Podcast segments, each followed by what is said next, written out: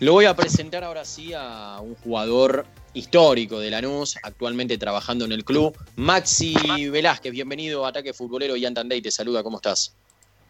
Hola, buenas tardes para todos. Un placer. ¿Cómo va todo? ¿En qué momento te encontramos? ¿Cómo va? Va todo bien, va todo medianamente bien. La verdad que llevamos muchos días de cuarentena, eh, pero bueno, es difícil para todos.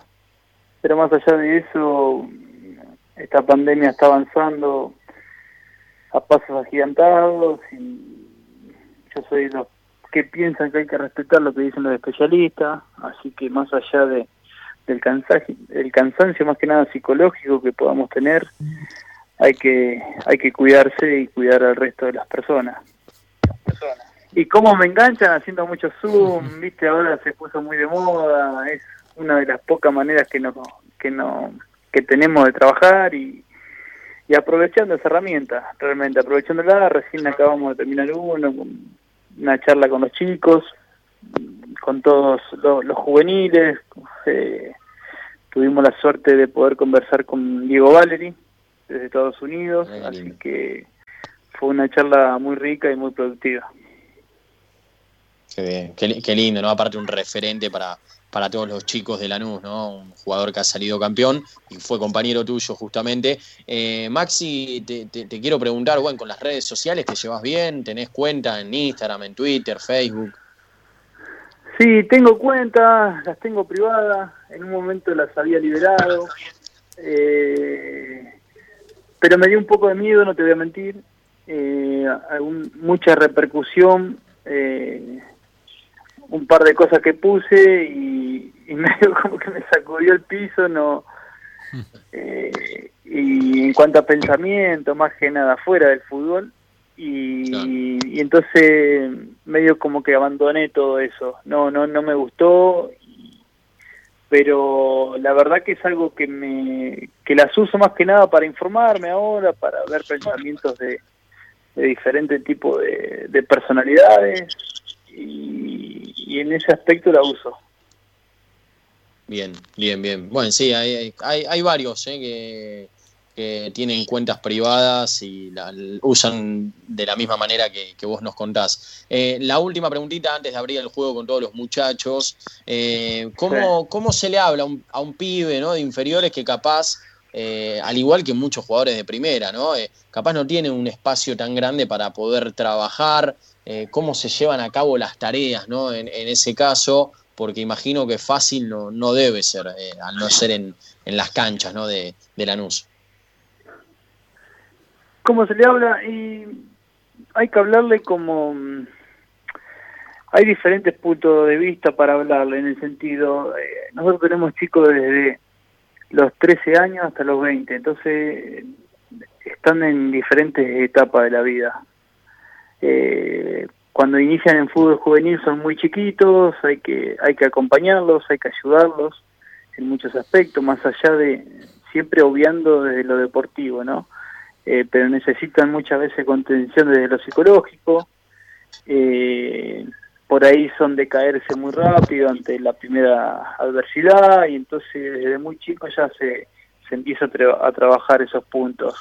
Y después, eh, más, más de grande, ya se puede hacer mucho más hincapié de lo futbolístico, más allá de que siguen necesitando la ayuda desde lo psicológico o alguna charla informal que pueda tener uno con él, eh, ayudarlo. Hoy estamos en una situación en la cual estamos principalmente abocados a que desde lo social no no les no les falte nada a los chicos. Después deportivamente entrenábamos vía Zoom, como te decía, y pero no es nuestra prioridad hoy por hoy realmente. Estamos en, en, en lo otro que creemos que es fundamental, que no les falte nada y, más en el contexto que se está empezando a manejar el país.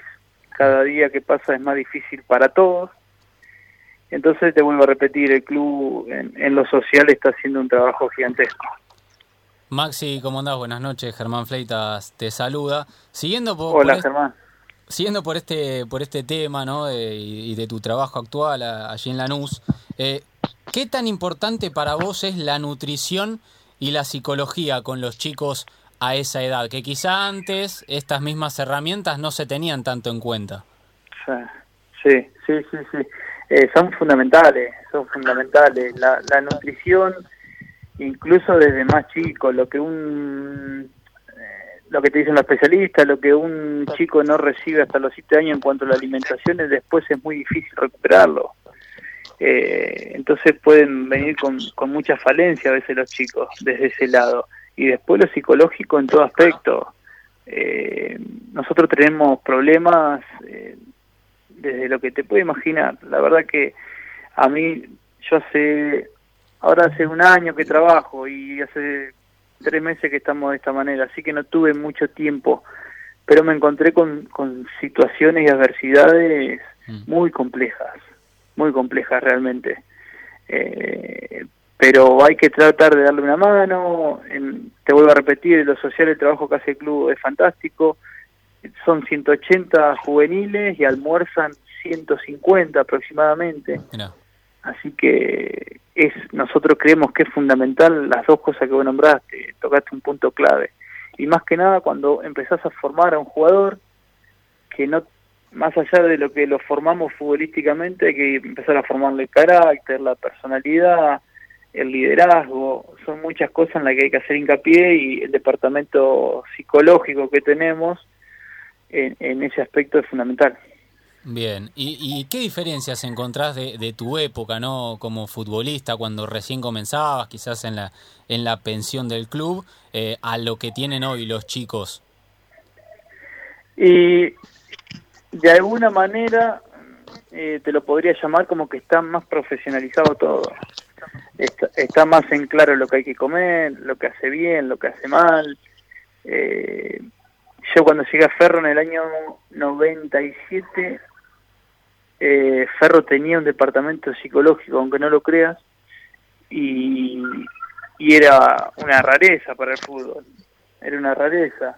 Entonces eran cosas que no existían. Después, eh, obviamente que nos fuimos encontrando cada vez más con psicólogos en el fútbol y de a poco nos vamos lo, vamos incorporando en primera división también. Eh, yo lo creo como un un punto clave, un punto clave en la carrera de todos los futbolistas. Más o menos, en algún momento todos lo necesitamos. Y para definir un poco la pregunta que me hiciste, es como que está todo más profesional. En, cuanto al entrenamiento también, mm. los, técnicos están mucho más preparados. Eh, por lo menos yo te hablo de la NU, ¿no? Tratamos de tener una manera clara de jugar, hay, hay una programación y una metodología de entrenamiento en cuanto al, a la edad de los chicos. Eh, la verdad que es una, una organización muy amplia y, muy a la altura del club. Y en cuanto a los jugadores, ¿no? En, vos hablas de lo profesional en el entrenamiento, en los cuidados.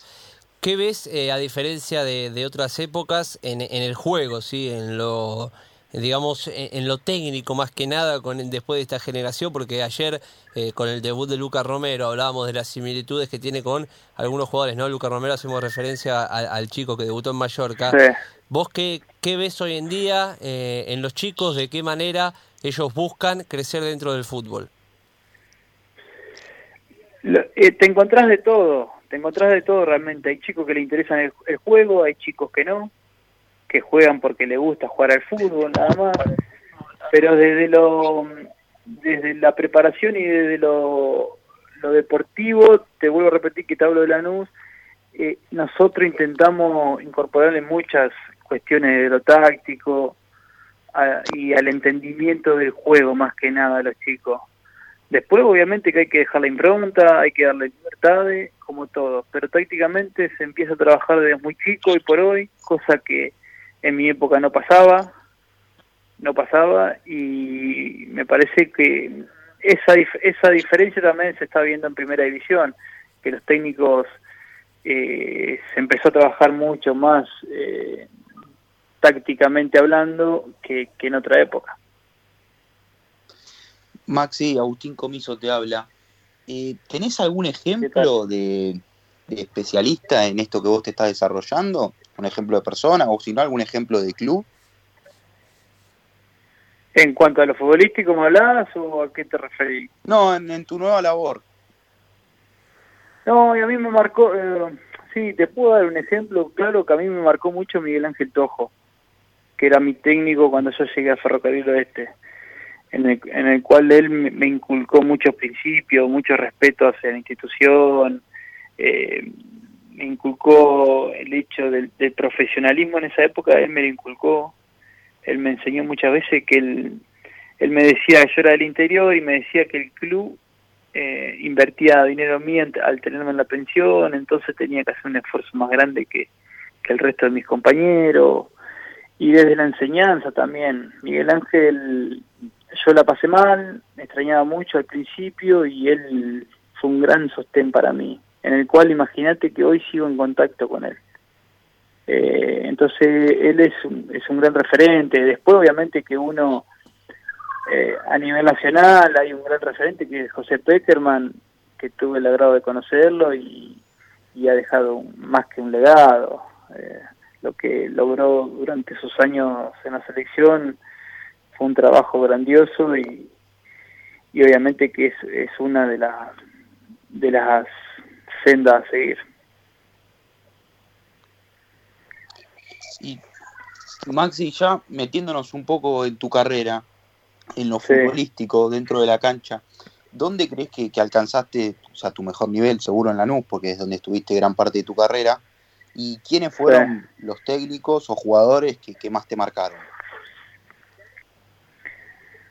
Eh, sí, Tuve algunos años, yo pienso que el año 2009, el año 2010 en Lanús, el año 2016 también eh, fueron muy buenos a nivel personal, el año mío en talleres también fue muy bueno. Eh, en cuanto a técnico me marcó mucho Jorge Almirón y después eh, la dupla que conformaban Ramón Cabrera y Luis Ubaldía. Eh, Ramón Cabrero y Luis desde los valores, desde eh, la importancia de la confianza del jugador, eh, cómo se manejaban. Eh, la verdad que hacían una dupla fantástica, Luis trabajando de lo táctico también. Y en cuanto a, a Jorge, él me cambió a mí, agradezco que me haya tocado de tan grande, que me dirija, porque pude absorber mucho más los conceptos de lo futbolístico, que es algo que a mí nunca me habían enseñado de esa manera, el juego posicional, y realmente agradezco eso.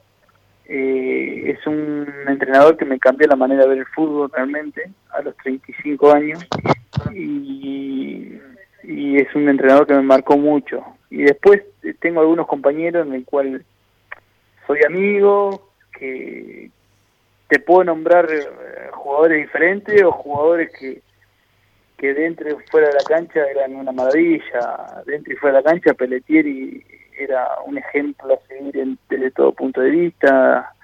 Después jugadores con unas condiciones tremendas, el caso de Diego Valeri, el caso de Miguel Andrón, Guido Pizarro, eh, hoy por hoy seguimos siendo amigos, eh, realmente jugadores totalmente distintos, que hacían mucha diferencia, el Toto Salvio, fue una aparición tremenda en Lanús.